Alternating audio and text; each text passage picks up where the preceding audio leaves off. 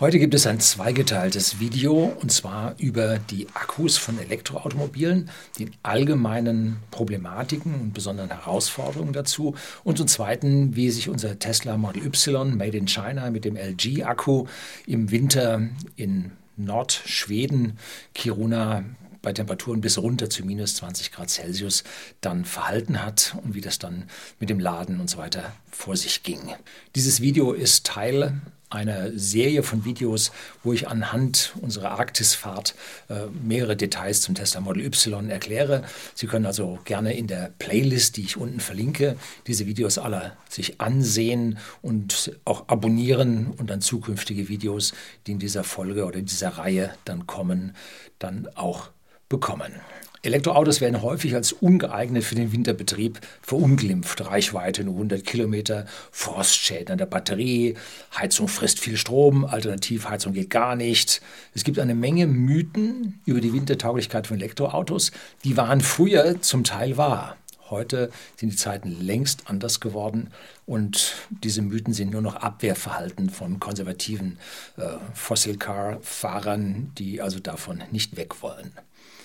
Wir sind mit unserem Firmenauto von whisky.de, dem Versender hochwertigen Whiskys an privaten Endkunden in Deutschland und in Österreich, nach Kiruna gefahren und zwar im Februar, wenn es so richtig kalt und dunkel ist, denn wir wollten Polarlichter sehen. Auch da habe ich ein Video schon über Polarlichter gedreht. Und Kiruna liegt 200 Kilometer nördlich des Polarkreises und wie ich sagte, haben wir Temperaturen gehabt bis minus 20 Grad runter. Und wie die Batterie und das Fahrzeug mit diesen Minusgraden zusammen oder zurechtgekommen ist. Das gibt es jetzt heute in dem Video. Und dann äh, gibt es zunächst mal ein bisschen Physik, aber keine Sorge, nur eine einzige Formel. Und dann kommen wir dann auf die, den speziellen Akku des Model Y zurück. Jetzt kommt die Intro, dann geht's los.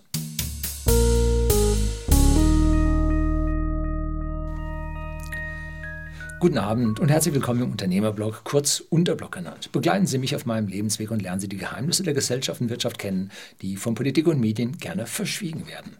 Und das Geheimnis, ja, man kann mit einem Tesla Model Y ganz locker im tiefsten Winter durch Nordschweden fahren. Wer hätte das gedacht? Ja, ich.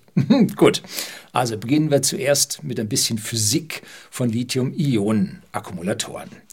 Sie bestehen im Wesentlichen aus drei aufeinanderliegenden Folien, der Anode, der Kathode und der Isolationsmembran dazwischen. Die einen Hersteller wickeln sie in so kleine Rundzellen auf, wie Tesla das machen. Andere falten sie in Pouchzellen, das sind solche Beutel. Und die dritten wickelten sie in größere Coils, die sie dann quetschen äh, und in Aluminiumgehäuse reinstecken. Das nennt sich dann prismatische Zellen. Zwischen diesen Folien, die allen gemein ist, befindet sich ein mehr oder weniger flüssiger Elektrolyt. Dieser nicht wässrige Elektrolyt, das ist wichtig, kommt nachher noch. Dieser nicht wässrige Elektrolyt, also der kein Wasser enthält, besteht aus organischen Lösungsmitteln, in denen Leitsalze gelöst sind, damit sich da überhaupt Stromleitung drin ausbreiten kann. Das Know-how bei diesen Zellen liegt einmal in den Elektroden, und in den Zusatzstoffen im Elektrolyten. Darüber wird relativ wenig gesprochen. Und diese Zusatzstoffe in den Elektrolyten, die sollen ja die Alterung, die Aushärtung des Elektrolyten äh, verhindern oder herauszögern. Und der Gefrierpunkt von diesen Elektrolyten liegt durch den Salzgehalt meist bei minus 40 Grad bis minus 50 Grad Celsius. Und die Garantie der Akkus erlischt in der Regel, wenn sie Temperaturen von minus 25 bis minus 35 Grad unterschreiten, hängt vom Hersteller ab. Wenn nun aus diesen Zellen Strom entnommen wird oder ja, wird, dann werden die Lithium-Ionen von einer Elektrode mit dem Elektrolyten zur anderen Elektrode transportiert. Und die Elektronen nehmen außen den Weg über den elektrischen Leiter und verrichten dann dort ihre Arbeit. Und die technische Stromrichtung geht von Plus nach Minus, technische Stromrichtung, damit arbeiten die Ingenieure. Und also von der Kathode zur Anode. Und die Elektronen fließen in der physikalischen Stromrichtung von Minus zu Plus. Damit rechnen die Physiker. Und Ionen haben im Gegensatz zu Elektronen, also man hat ein Element, ein ein Atom. Das hat einen Kern, besteht aus äh, Protonen, Neutronen und außen eine Schale oder mehrere Schalen mit Elektronen. Und wenn man nun die Elektronen von diesem Kern trennt, dann erhält man ein Ion. Dann muss man da alle Elektronen trennen? Ich glaube nicht. Es muss auf jeden Fall dann äh, elektrisch geladen sein. Der Kern ist positiv, Elektron negativ. Ne? Dann hält man ein Ion und die kann man jetzt getrennt bewegen, nachher wieder zusammenführen. Äh, und damit hat man dann im Prinzip äh, elektrochemischen Prozess, wo man äh, Ladungen und Arbeit drin speichern kann. Die Elektronen haben eine sehr, sehr kleine Masse, sind sehr gut schnell beweglich und die haben nämlich einen, müssen ablesen, ein 1823 einer atomaren Masseneinheit. Und ein Proton und ein Neutron haben ungefähr, nicht genau, aber ungefähr jeweils eine atomare Masseneinheit. Das Lithium-Ion ist das dritte Element im Periodensystem, äh, Wasserstoff, Helium, Lithium und besteht aus drei Protonen, vier Neutronen. Es gibt auch noch ein, äh, ein Isotop mit drei Protonen und drei Neutronen, wäre noch kleiner, wäre noch besser geeignet. Kommt aber ganz, ganz selten vor. Und mit diesen sieben atomaren Masseneinheiten im Kern ist das Ding also ungefähr 12.000 Mal massereicher als das Elektron. Und deshalb bewegt man das nicht durch das ganze Fahrzeug, sondern man bewegt es im Prinzip in dieser Zelle, dieses kurze Stück von einer äh, Elektrode zur anderen. Und diese große Masse führt dann zu einer gewissen Trägheit in diesem Batteriesystem, weil diese massereichen äh, Ionen bewegt werden müssen, wobei man aufpassen muss, das Lithium-Ion ist unter diesen gesamten Elementen ein sehr, sehr, sehr leichtes, lässt sich äh, sehr, sehr gut noch bewegen. Darum verwendet man es für diese Zellen. Ne? Aber im Gegensatz zu den Elektronen, die da außen durch die Kupferkabel flitzen, ist das Ding halt massereich und groß. Und um diese Trägheit äh, nicht zu haben, hat man früher bei den Verbrennungsmotoren Bleiakkumulatoren verwendet äh, mit einer wässrigen Lösung, in der halt äh, die Elektronen oder sagen wir die, äh, nicht die Elektronen, in dem die Ströme viel, viel besser und höher fließen konnten. Also 200 AP aus einer Starterbatterie, kein Problem. Ne? Und das sind dann lediglich mal zwölf Zellen. Also da ist äh, viel, viel mehr äh, Agilität und Schnelligkeit drin.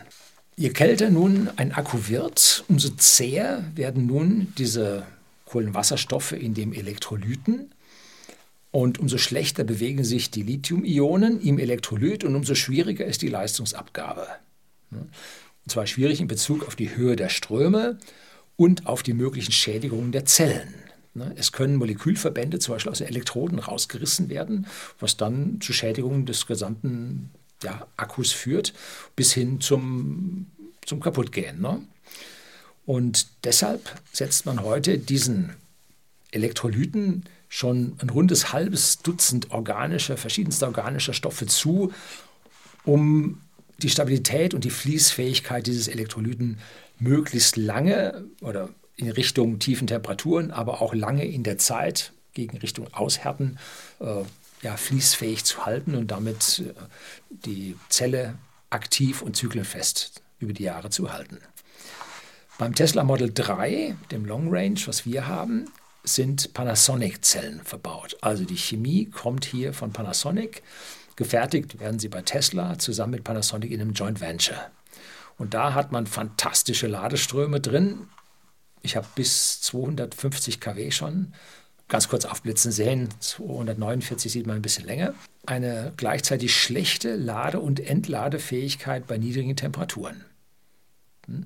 Es erscheint dann bei relativ niedriger Temperatur ein kleiner blauer Stern und äh, ein kleiner blauer Balken. Blauer Stern bedeutet, ah, du kannst jetzt nicht 100% der Energie aus dem Akku entnehmen. Die niedrige Temperatur hindert uns daran. Und der kleine blaue Balken zeigt äh, den die Menge oder den Prozentsatz, wie viel du jetzt nicht entnehmen kannst, weil es zu kalt ist. Ähm, bei den üblichen Frostgraden hier bei uns in Südbayern habe ich beim Model 3 nie mehr als so, ich sag mal, 5% gesehen. Also sind Frostgrade bis minus 10 Grad. Wir hatten jetzt die vergangenen Wochen einen großen Teil vom Januar, aber auch dann äh, im Februar hatten wir jede Nacht Nachtfrost, minus 7, minus 8 Grad. Also es war doch recht kalt. Und auch dann sieht man bei dem Model 3 nur einen kleinen blauen Balken, dass man diese Energie nicht entnehmen kann. Wichtig ist, das ist kein Verlust. Wird der Akku wärmer, kriegt man das wieder raus. Das heißt, mit fallender Temperatur sinkt nur die Kapazität des Akkus und wir haben nicht mehr Verlust. Hm? Das ist wichtig zu verstehen. Also es geht um vielleicht fünf, im schlimmsten Fall zehn Prozent die Kapazität des Akkus äh, verloren, aber es wird nicht Energie verschwendet. Also das ist wichtig zu verstehen, wenn es hier um die niederen Temperaturen geht. Beim Model Y habe ich bei uns hier noch nie so ein blaues Sternchen gesehen. Um, es liegt daran, die haben einen anderen Akku von der Firma LG, Südkorea. Und der ist viel unempfindlicher in Sachen Kälte. Und da habe ich also, wie gesagt, noch nie so ein Sternchen gesehen. Und die Bilder, die Sie jetzt hier von dem Sternchen und von dem kleinen Balken sehen, die habe ich bei minus 20 Grad oben in Nordschweden aufgenommen. Da ist das erste Mal gekommen. Und das sind, ich sage mal, das ist keine 5 Prozent, was da abgeht. Das sind vielleicht 2 oder 3 Prozent. Und so wie man mit dem Fahrzeug dann ein paar Kilometer gefahren ist, ist der Akku dann so warm, dass, man, dass der Balken wieder weg ist und man wieder die gesamte Energie aus dem Fahrzeug rausbekommt. Da der Akku bei Kälte einen höheren Innenwiderstand hat, weil die Ionen sich halt schlechter bewegen, macht es Sinn, nicht so viel Leistung aus dem Fahrzeug abzurufen. Denn, und jetzt kommt die einzige Formel, die Verlustleistung PV wächst mit dem Quadrat des Stromes, I, also I Quadrat.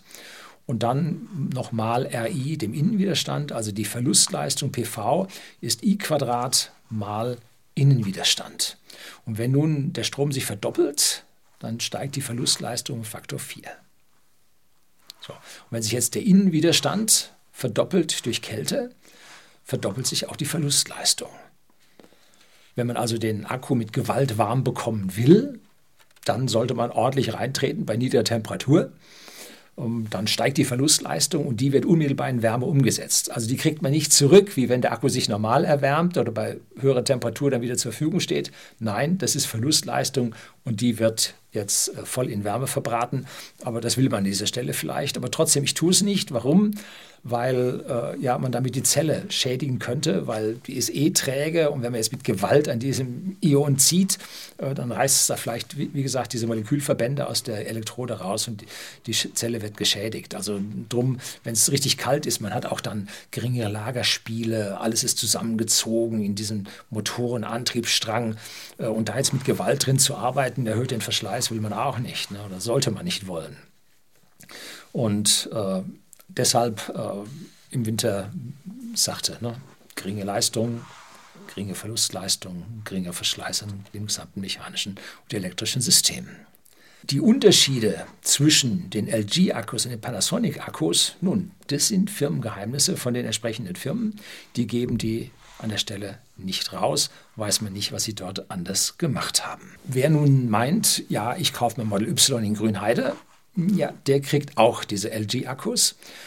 Die werden nämlich derzeit aus China dann nach Grünheide zugeliefert und es muss erst in Grünheide die neue Batteriefabrik fertig werden. Die ist ja klein. Die wurde ja später erst dazu gekommen, deshalb wurde die ganze Baugenehmigung dann zurückgezogen und eine neue eingereicht, die die Batteriefabrik enthält. Und früher waren Batteriefabriken riesig groß, da man jetzt aber Trockenelektrodenprozesse hat, wo man diese Folien jetzt nicht ewig trocknen muss und dafür riesige Strecken braucht, wo diese Bahnen hin und her rollen äh, und getrocknet werden, bevor sie aufgewickelt werden, weil man das jetzt nicht mehr braucht, weil man die Elektroden im Trockenprozess aufbringt. Bei den 4680er Zellen werden die Batteriefabriken auf ein Siebtel kleiner. Wir waren oben in Skellefteå bei Northvolt und haben da diese riesige Northvolt äh, Gigafactory gesehen. Die haben noch den alten Nassprozess für die Elektroden und haben da riesige Hallen, die sie brauchen und auch nicht so einen riesig großen Output da oben.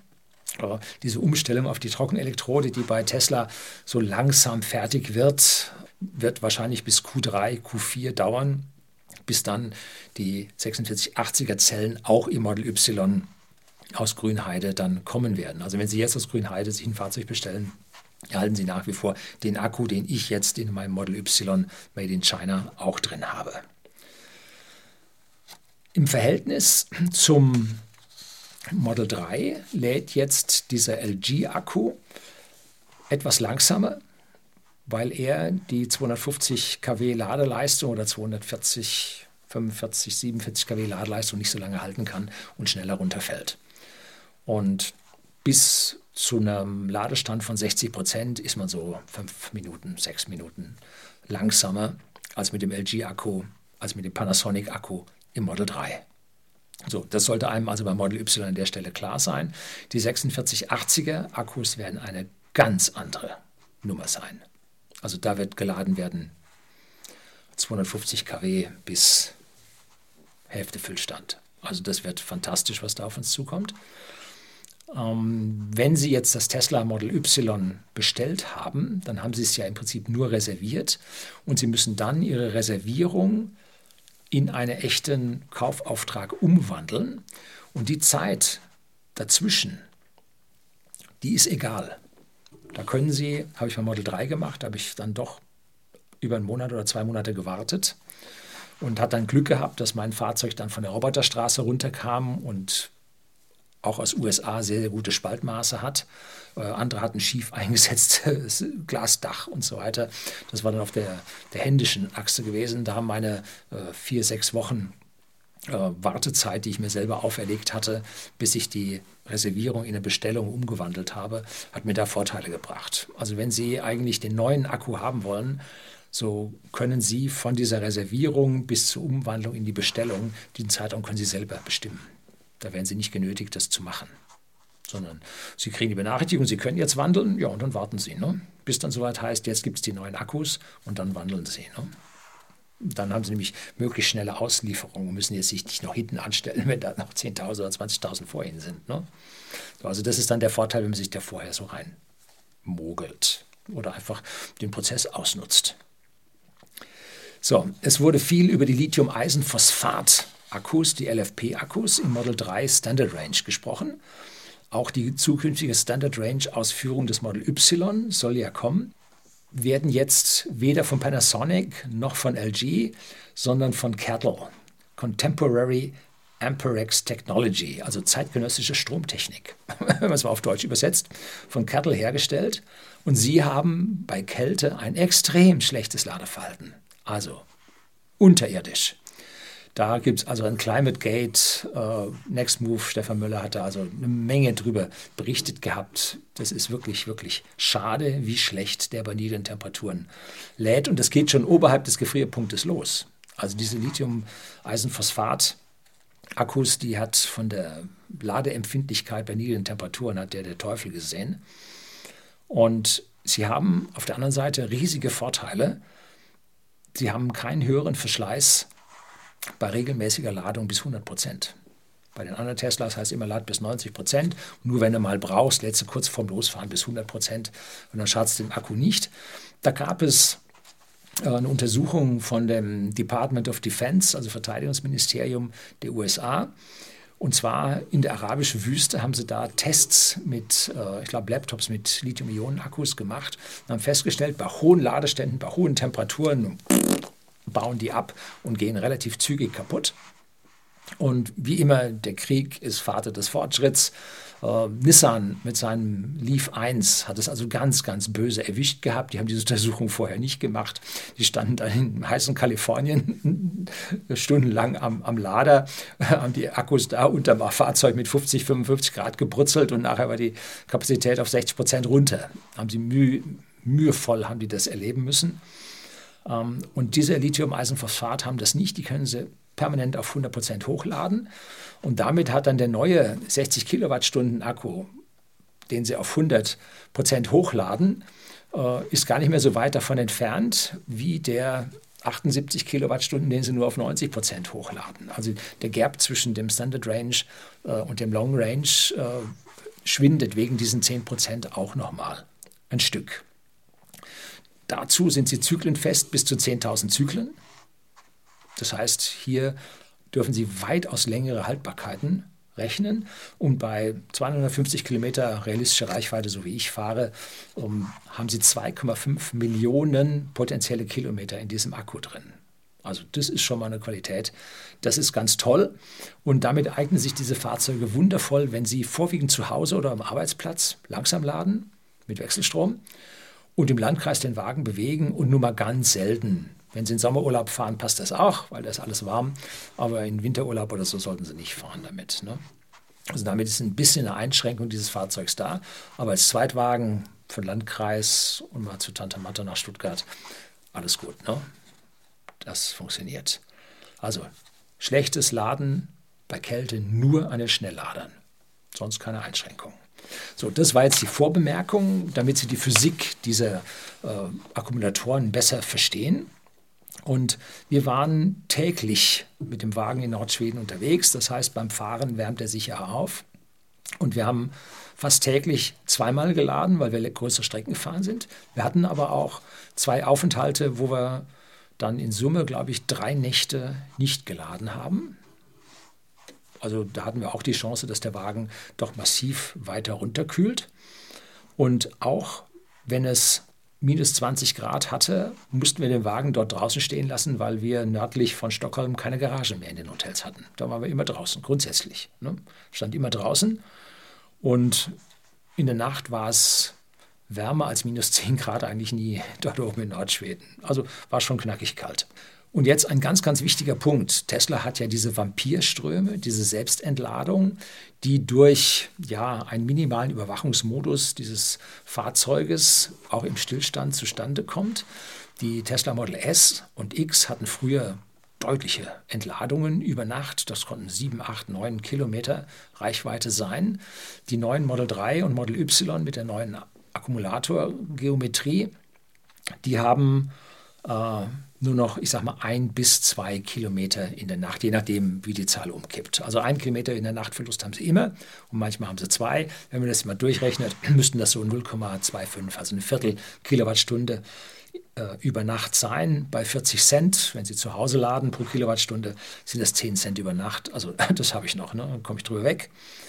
Und dieser Vampirverbrauch ist unabhängig von der Kälte, unabhängig von der Temperatur. Das war in Nordschweden nicht anders.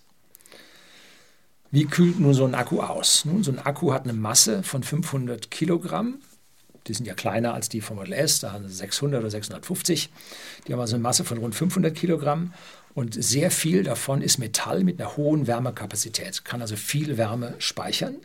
Und dazu gibt es noch einen Haufen isolierenden Kunststoff, äh, Plastikteile, Elektrolyten, die hier eine gewisse Isolation ausführen. Und wenn Sie mal gucken wollen, wie lange es dauert, bis so ein etwas ausfriert, dann gehen Sie mal hin bei Frost. Vielleicht haben Sie jetzt ja auch noch ein paar Grad Frost und stellen Sie mal einen Eimer mit warmem Wasser, so lauwarm, handwarmem Wasser, nach draußen und schauen mal, ob der morgens jetzt angefroren ist. Ein Großteil nicht.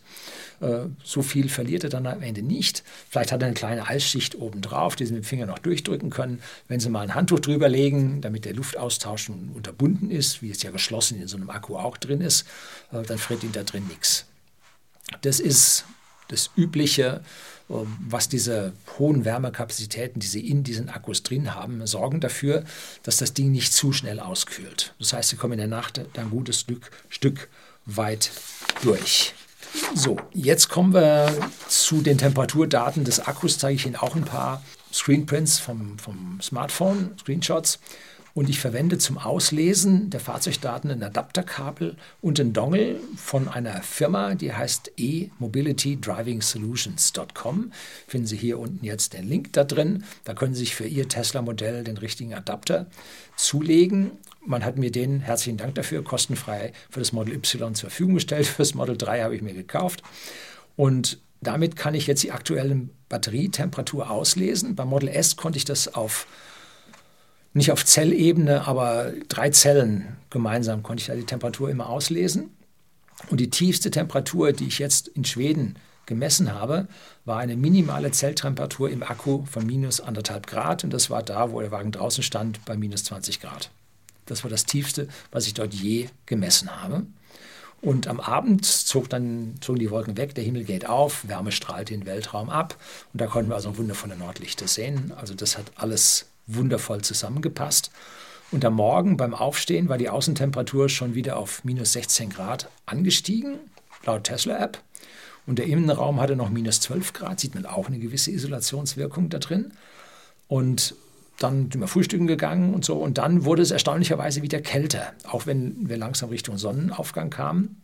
Da hatten wir eine Temperatur von minus 17,5 Grad am Auto und einige Zellen im Inneren des Akkus lagen aber immer noch bei 3,5 Grad. Das heißt Maximaltemperatur im Akku 3,5, Minimaltemperatur minus 1,5. Ich glaube, ich habe ein einziges Mal 1,75 minus gesehen. Muss ich nochmal durch die Screenshots durchschauen, zeige ich Ihnen dann, wenn ich es gefunden habe. Wenn also ein Pkw täglich oder mehrmals wöchentlich dort oben bewegt wird, kühlt er mit Sicherheit nicht auf diese Grenze von minus 25 oder minus 30 Grad ab, wo man dann die Garantie verliert. Also die Angst muss man nicht haben. Die Daten sprechen ganz was anderes. Wenn Sie natürlich auf Urlaub fahren äh, und sagen, jetzt da von Nordschweden, da ist so finster, ich fliege jetzt mal in den Süden und lasse mein Auto da am Flughafen im Freien stehen, keine gute Idee, sollte man sich dann doch irgendwo eine Garage suchen, wo die Temperaturen über Nacht nicht so tief abstürzen. Ne? Also das mehrere Wochen bei minus 20, 25 Grad stehen lassen. Also auch da hätte ich dann meine Bauchschmerzen. Ne? Aber gut, Verbrennern tut es auch nicht wirklich, wirklich gut. So, über Nacht lud ich diesen Wagen allerdings mit 10 Ampere an der Schokodose und es gibt, gab also einen gewissen Wärmeeintrag durch das Aufladen, durch die Verlustleistung. Der Strom war aber sehr gering, die Verlustleistung dabei sehr gering. Ne? Aber kann Sinn machen, wenn man bei diesen niedrigen Temperaturen sein Fahrzeug nachts am Lader dran lässt. Und das machen ja die ganzen Verbrennerfahrer in Schweden auch. Gibt es überall diese kleinen Säulen mit den zwei Steckdosen drin. Und damit heizen die dann ihr Kühlwasser auf. Ne? Weil diese niedrigen Temperaturen tun dem Verbrenner gar nicht gut. Die vielen bewegten Teile, wo die Passungen jetzt viel enger werden, wo der Verschleiß steigt. Das hat so, zu so viel Motorversagen dort oben geführt, dass man jetzt überall diese äh, Kästchen aufgestellt hat. Ne? Beugt einfach dem Verschleiß vor. Sieht man jetzt den aufgemachten Akku, da gibt es bei Sandy Munro, Munro Associates, der hat also die Tesla, Teslas zerlegt bis aufs Zahnrad runter und auf die Einzelzelle runter, sieht man in diesem Akku auch noch Isolationsmaterial, so angeschäumt, damit die Zellen da miteinander ausgeglichen sind. Das ist sicherlich zur Isolation für die Kälte da. Ne? Die Wärmeabfuhr, wenn der Akku zu heiß wird, erfolgt ja über das Kühlwasser, Glykol versetzt, ganz normal wie in jedem normalen Auto mit dem Kühlwasser auch. Und dann über die Wärmetauscher vorne im Auto läuft dann hier wieder mein Gebläse. Oder Fahrtwind reicht dann bei normaler Fahrtweise auch aus. So, und jetzt fährt man morgens mit diesem kalten Akku los da eh alles schneebedeckt ist, gibt man nicht so viel Power auf den Wagen. Man will ja auch nicht, oder ich zumindest will nicht morgens. Und der Akku liefert die Leistung anstandslos. Der würde auch 200 kW liefern, äh, weil er ja maximal, ich weiß nicht, in dem Model Y jetzt 400 kW, 350 kW maximal liefert. Spitzenleistung, wohlgemerkt. Äh, würde der auch bringen, aber fährt man halt mit niederer Leistung los. Und was man bemerkt ist, man hat trotzdem einen hohen Stromverbrauch. Oh, was ist denn da los? Ne? Obwohl man nicht wirklich schnell fährt. Gut, Neuschnee, man muss sie zusammenpressen und so weiter, schlupft ein bisschen im Schnee. Gut, sind die Verbräuche ein Stück weit höher, aber dennoch, ja, das ist es nicht, sondern der Wagen heizt sein Akkupack intern auf eine gewisse Temperatur auf. Nach einer Stunde hat man so ungefähr eine Temperatur von 16 Grad erreicht und diese Heizung hört auf. Diesen Wert will ich jetzt nicht auf die Goldwaage legen. Das können 14 sein, das können 18 Grad sein. Auf jeden Fall, der heizt auf ein gewisses Maß auf und dann hört er auf, weil er braucht in dieser Zeit, wie Sie jetzt in dem eingeblendeten Bild sehen können, extreme Energiemengen, zieht hoch bis, ja, bis zu 400 Wattstunden pro Kilometer. Das ist schon heftig. Ne? Und diese Temperatur von 16 Grad findet sich jetzt in den Starttoren, das sind die feststehenden Teile der Elektromotore, wo die Spulen drin sitzen. Ähm, da findet sich die Temperatur auch wieder, weil diese ganzen Wasserkreisläufe miteinander verbunden sind. Der vordere Motor hat ein Grad weniger, weil der vielleicht besser im Fahrtwind liegt oder einfach weil der Sensor anders kalibriert ist, kleine Abweichung zeigt, weiß man nicht. Äh, so, und diese Aufheizung erfolgt automatisch. Da können Sie nichts machen, das macht das Fahrzeug selber. Ne? Können Sie gar nichts machen. Und wir sind dann vom Hotel in Harrods, wo wir die Polarlichter gesehen haben, dann über so einen leichten Buckel äh, zu dem Storforsen gefahren, an ganz tollen Stromschnellen, den größten Stromschnellen, Katarakte, richtig eingefroren. Im Winter, man sieht trotzdem fließendes Wasser. Äh, da geht es ja erstmal ein bisschen bergauf, völlige Einsamkeit, schneebedeckte Straße, Fuchs und Hase sagen sich gute Nacht, wenn es überhaupt Fuchs und Hase gibt. Äh, und dann auf der Rückseite wieder runter. Und dieses Aufheizen funktioniert automatisch. Und wenn man jetzt ein Neuling ist und sich diese Zahlen anschaut, die auf einmal da auf dem Bildschirm erscheinen, da kann man, sich, kann man es fürchten bekommen. Ne? Da kommen ja nie an, wir wollten ja dahin, wo ist denn jetzt der nächste Lader und so. Also da kann man schon zu denken anfangen. Und wenn jetzt also dieser Neuling die 400 Wattstunden pro Kilometer sieht, für alle die, die die deutsche Rechnungsweise mit Kilowattstunden pro 100 Kilometer kennen, sie müssen diese 400 einfach durch 10 teilen. Dann haben Sie also die Wattstunden pro Kilometer, haben Sie dann Kilowattstunden pro 100 Kilometer, weil Kilo sind 1000 und 100 Kilometer sind 100, bleibt ein Faktor 10 übrig. Verstehen muss es dann noch teilen.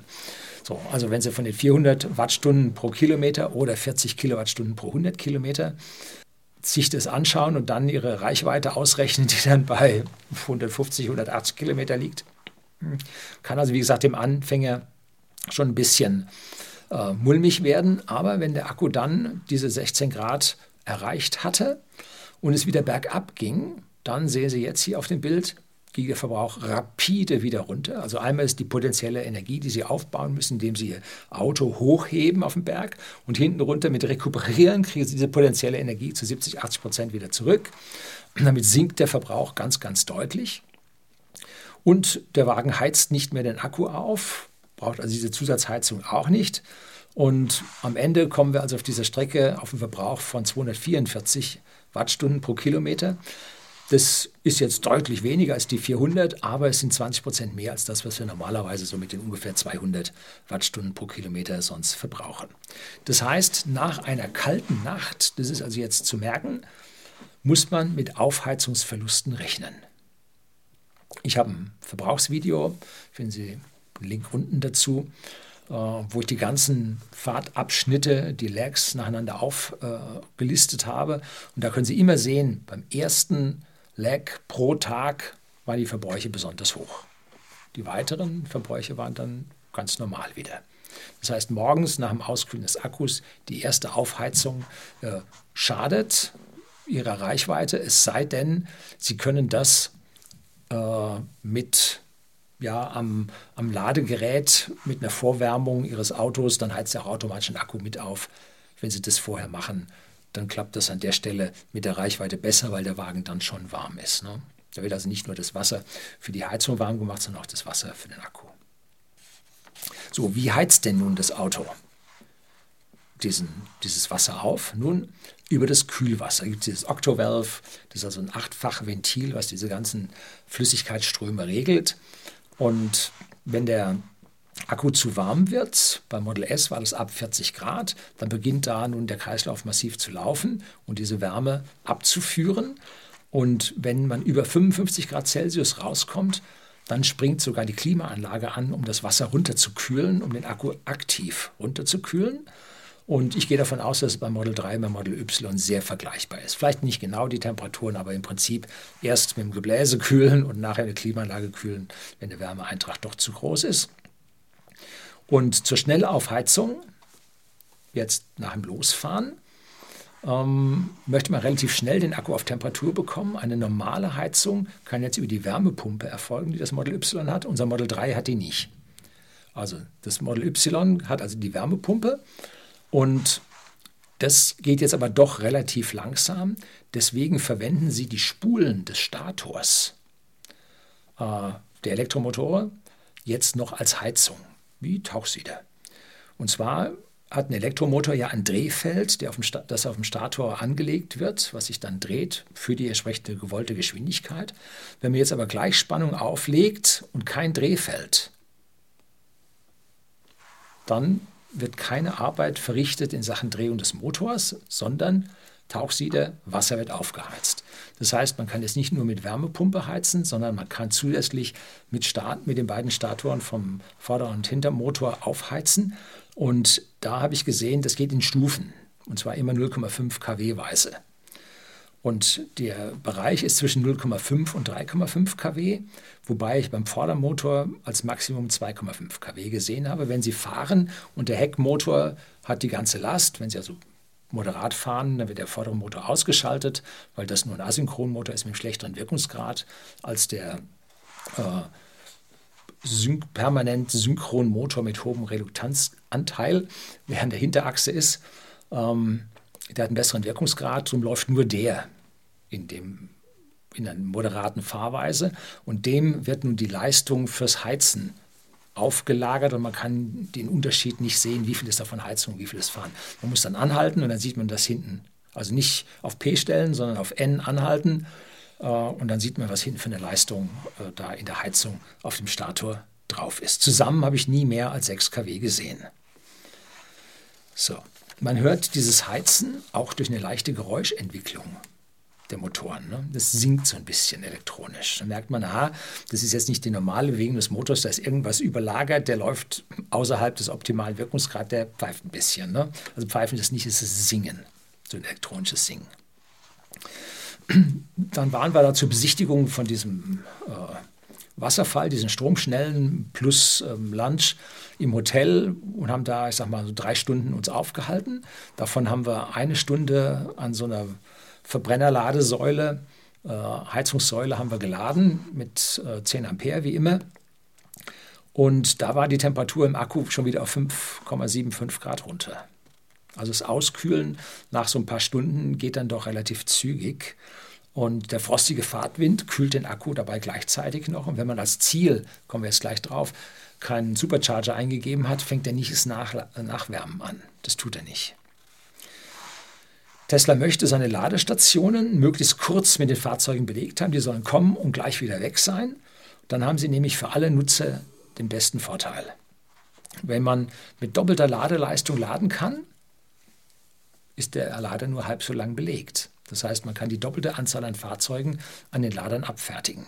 Wenn man da so einen Schnarchlader dran hat, wenn also irgendwie so ein Plug-in-Hybrid am 350 kW-Lader lädt, ja, yeah, alles im, Entschuldigung, im Arsch. Ne, völlig verkehrt. Navigiert man jetzt mit einer äh, kalten Batterie auf einen Supercharger zu, also fährt man Landstraße oder maximal 120 in Schweden, äh, 110 in Schweden, äh, auf so einen Supercharger zu und der Akku ist kalt, so erhält man im Navi die Anzeige, das kriegt man auch bei uns, äh, dass der Akku vorgewärmt wird. Und eben über diese Statorwicklungen der beiden Motore und im tiefsten Frost hat das schon 100 Kilometer vor dem Supercharger angefangen, den Wagen aufzuheizen. Und beim normalen Laden oder beim normalen Fahren bei uns hier zu Hause, bei normalen Frostgraden, wie gesagt, bis zu diesen minus 8, äh, geht bei mir diese Meldung, dass jetzt der Akku vor dem Supercharging aufgeheizt wird, so, ich sage mal, ab 30 Kilometer, 40 Kilometer los. Das heißt, wenn es besonders kalt ist, geht das viel, viel früher los, damit Sie sicher sein können, dass Sie mit, einem gewissen, mit einer gewissen Temperatur am Supercharger ankommen. So richtig rausbekommen habe ich nicht, dazu war es nicht oft genug. Und ich meine, dass der Akku so auf ungefähr 25 Grad aufgeheizt wird. Und dann geht nämlich die Ladeleistung an einem 150 kW Lader, das sind diese Version 2.5 Lader, aufs Maximum hoch. Da kriegt man dann seine 135 bis 145 kW raus. Und um die 240 kW an einem Version 3 Lader zu erreichen, versucht das System, so meine ich es rausgefunden zu haben, bis auf 40 Grad hochzuheizen. Hm? Natürlich weiß Tesla, welchen Lader man anfährt. Ne? Ist ja alles hinterlegt an Daten. Da wissen Sie, wie hoch Sie heizen müssen, um dahin zu kommen. Interessant wäre es, wenn man einstellt Hilpolstein. Das ist gemischt. Da stehen etliche, ähm, ich weiß nicht, acht Stück. Also acht, äh, Version 3 auf jeden Fall, zweimal vier. Und dann stehen noch, glaube ich, acht weitere äh, Versionen 2.5 Lader dort. Ähm, weiß man nicht, wo man hinfährt. Ne? Gut. So, dieses einmalige Hochheizen, was kostet das? Wie viel Energie geht denn da verloren? Ich schätze das auf zwei bis vier Kilowattstunden. Eine halbe Stunde mit 60, äh, eine halbe Stunde mit 6 kW macht drei Kilowattstunden. Irgendwo bei 40 Cent, was man zu Hause bezahlt, sind es ungefähr 1,20 Euro. Hm. Wollen wir gucken, hat man die 1,20 Euro bei solchen Autos eigentlich schon. Ne? Am Supercharger sind die Preise jetzt höher. 45 mal doch schon 47 Cent gesehen. 50 wird es relativ bald werden. Macht dann 1,50 Euro. Aber nicht die Welt. Ne? Kommt man drüber weg. Aber mit drei Kilowattstunden kann ich 50 Kilometer weiterfahren. Das heißt also, meine Reichweite im Winter reduziert sich um diese 15 Kilometer zum Supercharger, wenn ich schnell wieder weiter möchte. Wenn ich sage, ich möchte jetzt diese Energie sparen, dann gebe ich als Ziel nicht den Supercharger ein, sondern den Platz daneben. Dass das System eine Geolokation hat, wo sie hinfährt, wo es hinfährt und nicht auf den Supercharger. Dann geht die Heizung nicht an, weil er denkt, du fährst irgendwo hin, vielleicht ist da ein Haus, wo du selber lädst, aber er sagt nichts äh, er heizt nicht auf, weil er nicht meint, dass man zu dem Supercharger fährt. Dann kann man das System überlisten und dann fährt man da mit kühlem Akku hin, steckt man an, kriegt man nur halbe Ladeleistung. Ja, wenn es ganz kalt ist, vielleicht sogar nur ein Viertel. Also das ist nicht so das, äh, das Schöne, aber wer dieses Geld sparen möchte, kann mit diesem kleinen Trick dieses Vorheizen des Akkus an dieser Stelle dann verhindern und sich diese drei Kilowattstunden sparen. So, allerdings, man braucht dann locker mal 15 Minuten länger, vielleicht auch 20 Minuten länger. Und dann hat man einen Stundenlohn von 6 Euro. Gut, wenn man nichts zu tun hat, kann im Auto arbeiten, E-Mails abarbeiten oder auf dem Screen YouTube schauen. Hier meine Videos. Auch beim Fahren kann man Tuning sehen. Da gibt es diese Videos als Podcast, die Tonspur als Podcast. Kriegt man die Formel nicht gut, diesmal die eine Formel, ich habe es aber erklärt. Kann man also auf dem Podcast ganz gut äh, mitbekommen. Immerhin im Schnitt habe ich jetzt in diesem Jahr auf, die Pod, auf den Podcast-Folgen, ich glaube, 6000 Aufrufe pro Stück. Also geht schon langsam, ist ganz gut. So, die alten Akkus im Model S, auch die 100er, äh, die sind mit dem Laden an der Stelle viel, viel empfindlicher, viel langsamer. Das ist ein gewaltiger Schritt nach vorne gewesen, was Model 3 und Model Y für Tesla gebracht hat. So, bei dieser Aufheizung, bei der Fahrt zum Ziel ist mir noch was aufgefallen. Und zwar, ich fahre ja gerne relativ knapp zum Supercharger, weil dann im unteren Bereich lädt der Wagen halt so viel schneller als im oberen Bereich. Also fahre ich da bis null. Ja, ich bin auch jemand, der fährt mal bis minus 2 Prozent. Ich habe die Wagen auch mal leer gefahren und das Model 3 hat 28 Kilometer unter null noch drauf gehabt. Gut, ich bin nicht schnell gefahren. Das war, ja, man würde ja dann, wenn der Wagen so knapp dran ist, würde man ja auf keinen Fall mehr schnell fahren weil man ja Reichweite schinden muss bis zum nächsten Lader. 28 Kilometer rausgebracht, war nicht so schlecht, aber mit 0% komme ich schon mal an. Also das habe ich kein, keine Sorgen bei. Ne? Das schaffen die.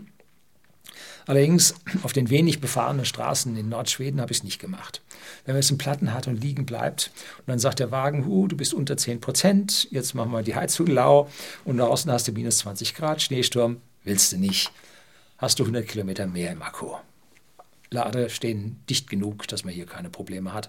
Habe ich also nicht gemacht. Aber dann weiter im Süden, wenn es Autobahn ist, äh, war äh, viele äh, Stationen zwischendrin, Supercharger, geringen Abstand, dann sind auch die, die Abschlepper, die man dann bräuchte, äh, sind auch schneller da, weil Alex von Elektrisiert ist ja mit seinem Model Y zum Nordkap gefahren. Das war noch vor der Softwareänderung. Dem ist die Heizung tatsächlich gestorben an der Stelle. Und da hat der, ich glaube, eine Stunde auf den Abschlepper gewartet. Wenn er da nicht am Hotel schon gewesen wäre, sondern hätte draußen gestanden, ja, nee, wäre nicht schön gewesen. Braucht man nicht. So, und wenn man sein Ziel jetzt so einstellt, dass man gerade so ankommt, man merkt, da, ah, den Supercharger brauchst du nicht. Jetzt fährst du statt deine 110, fährst jetzt nur 100 und dann kannst du einen Supercharger weiterfahren. Denn dann lädt er viel schneller und du bist viel schneller unterwegs, obwohl du jetzt 10 Kilometer pro Stunde langsamer gefahren bist. Dann stellst du das ein. Ähm, und dann reduziert Tesla das Vorheizen des Akkus. Der macht nicht so heiß, weil er weiß, der kommt ja kaum an. Also muss ich da Leistung runternehmen, weil sonst bringt dieses Vorheizen den Wagen zum Stillstand. Kann, kann nicht Sinn und Zweck der Übung sein. Und der reduziert also die, Lade, äh, die Aufheizleistung so weit, dass man mit ungefähr 10% Rest Akkustand dann am Supercharger ankommt. Dabei gibt es drei Abstufungen. Erstens volle Aufheizung bis auf ungefähr 40 Grad für einen Version 3 Supercharger. Dann zweitens Reduktion der Aufheizung bis ungefähr 25 Grad. Und die dritte, krasseste Methode ist Abschalten des Aufheizens. So. Das ist also die Möglichkeit, äh, wie man dieses Vorheizen dann auch verhindern kann, indem man ganz knapp zum Supercharger hinfährt. Beim anschließenden Schnellladen geht dann die Temperatur rauf bis auf 55 Grad. Und je dünnflüssiger der Elektrolyt ist, umso weniger Widerstand setzt er halt den Elektronen entgegen, äh, den Ionen entgegen. Also relativ schön. Und diese Kilowattstunden für das Aufheizen und dann anschließend wieder abkühlen, das macht er bei der Fahrt dann nach dem Supercharger nicht. Er passt beim Supercharger auf, dass die Temperatur nicht über 55, 56, 57 Grad hochgeht. Dann setzt die Kühlung ein. Man hört es dann blasen. Äh, diese Energie dort zum Kühlen, aber auch die Energie zum Aufheizen geht zulasten des Kunden. Die Verluste im Ladegerät, im Supercharger, 5% ungefähr, äh, die gehen zulasten von Tesla. Die rechnen sie einem nicht ab. So, wenn man also die Verluste nicht haben will, einfach den Supercharger bei der Ladung nicht als Ziel einstellen. Äh, am allerbesten ist, man lädt zu Hause mit dreiphasig 11 kW. Da sind die Verluste dann am geringsten. Wer an der PV zu Hause lädt, der hat normalerweise niedere Ladeströme und da sind die äh, Verluste des Ladegeräts höher. Da kann es bis zu 10, 15 Prozent Verlusten im Ladegerät geben. Und äh, das ist natürlich dann der Stelle, weil man ja für den eingespeisten Strom beim Energie beim Verteilnetzbetreiber nicht so viel Geld bekommt, ist allemal besser mit schlechterem Wirkungsgrad ins Elektroauto zu laden, als den Strom für lau an den Verteilnetzbetreiber zu verkaufen. Also da kann man ruhig mit niedrigen Strömen und höheren Ladeverlusten im Ladegerät hier den Akku laden. Ne? Die Verluste im Akku selber fast nicht vorhanden. Wir bei whisky.de, dem Versender hochwertigen Whiskys an privaten Endkunden in Deutschland und Österreich, so viel Werbung muss sein, haben mit unserer Photovoltaik in der Firma genug Ladeleistung von April bis Oktober. Und in den sechs Sommer, für beide Fahrzeuge und in den sechs Sommermonaten reicht das sogar für zwei PKWs gleichzeitig zum Laden, wenn die Klimaanlagen im Haus nicht laufen. Sonst muss man einen halt in Leistung ein bisschen reduzieren, beziehungsweise das macht dann äh, die Ladebox von E3DC von ganz alleine. So, jetzt kommen wir schon zum Fazit. Ähm, der Akku, genauso wie das Fahrzeug, mit Heizen und Fahrverhalten ist perfekt auf Niedertemperaturen und Schnee ausgelegt. Kein Wunder. Neben den USA sind Kanada und Norwegen die Länder, in denen am meisten Tesla verkauft werden. Und da ist richtig kalt, ne? da liegt auch richtig Schnee. Und das heißt, der Wagen muss auf diese Situation ausgelegt sein und er ist es auch. Kein Wunder. Ne? Es gibt bei uns immer noch E-Autos, die mit extremen Temperaturen nicht zurechtkommen. Ist halt ein etwas älteres Design dann von denen und die sind mit ihrer Entwicklung nicht so weit gekommen. Der Nissan Leaf 2 zickt immer noch beim Laden auf der Langstrecke. Beim zweiten Mal laden geht es noch, beim dritten Mal laden auf der Landstrecke ist der Akku heiß, hat keine aktive Kühlung. Wie konnte man so ein Auto noch bauen, verstehe ich nicht. Ähm, der Kia EV6 habe ich jetzt äh, bei Owe gesehen, der ist auch noch nicht mit der Ladeleistung im Winter da, wo er eigentlich sein sollte. Weit hinter seinen Möglichkeiten bleibt er zurück. Allerdings ist es schon deutlich besser als das Model 3 Standard Range, was da im Winter auf der Langstrecke da an der Stelle mit seinen LFP-Zellen dann tatsächlich voll versagt. Ne? Und hier an dieser Stelle sieht man wieder die Vorreiterrolle von Tesla. Tesla beherrscht die normalen Lithium-Ionen-Akkus aus dem FF und wagt sich jetzt an die deutlich ressourcenschonenderen äh, Lithium-Eisen-Phosphat-Akkus ran, die kein Kobalt brauchen. Ähm, und hat da natürlich jetzt anfangs seine Probleme. Die aktuellen Fahrer sind wohl alles Beta-Tester und sie hoffen inständig, dass die Ladekurve in Zukunft angehoben wird, dass man da schneller in der Langstrecke im Winter kommt, dass die Akkuheizung vielleicht noch optimiert und verbessert wird, dass man da also dann auf höhere Temperaturen schneller kommt. Und wir haben es ja auch gesehen beim Tesla Model S am Anfang beim 85er und beim 90er Akku. Äh, wenn man da ungefähr 50.000 Kilometer, äquivalent von 50.000 Kilometern Gleichspannungsladung am Supercharger drin hatte, haben die die Ladeleistung zurückgenommen. Erst von den 112 kW Maximum dann auf 95, 90, bis dann irgendwann nachher auf 70 oder so unten waren, ganz zum Leidwesen der Leute. Und dann aber vor ungefähr anderthalb, zwei Jahren, meine ich, hat man die wieder hochgenommen, weil man gemerkt hat, schadet dem Akku ja doch nicht. Ne? Also Versagen haben wir da nicht gehabt. Und Kritiker an dieser Stelle sagen, ja, mit dem Akku wollen die ja nur über die acht Jahre Garantie wegkommen. Ne? Und dann kann der ruhig kaputt gehen. Aber es gibt schon zahlreiche Tesla, die über 500.000 Kilometer auf ihren Batterien drauf haben und diese Probleme an dieser Stelle nicht haben. Äh, also keine Panik, die Akkus sind viel, viel besser als die Altmedien, die Totholzmedien und die Verbrennermedien einem da weismachen wollen. Sie sind im Winter zu 95 Prozent angekommen. Mit Verbrenner hat man im Winter auch jede Menge Einschränkungen, die man ja in Kauf nehmen muss. Das soll es für heute gewesen sein. Herzlichen Dank fürs Zuschauen.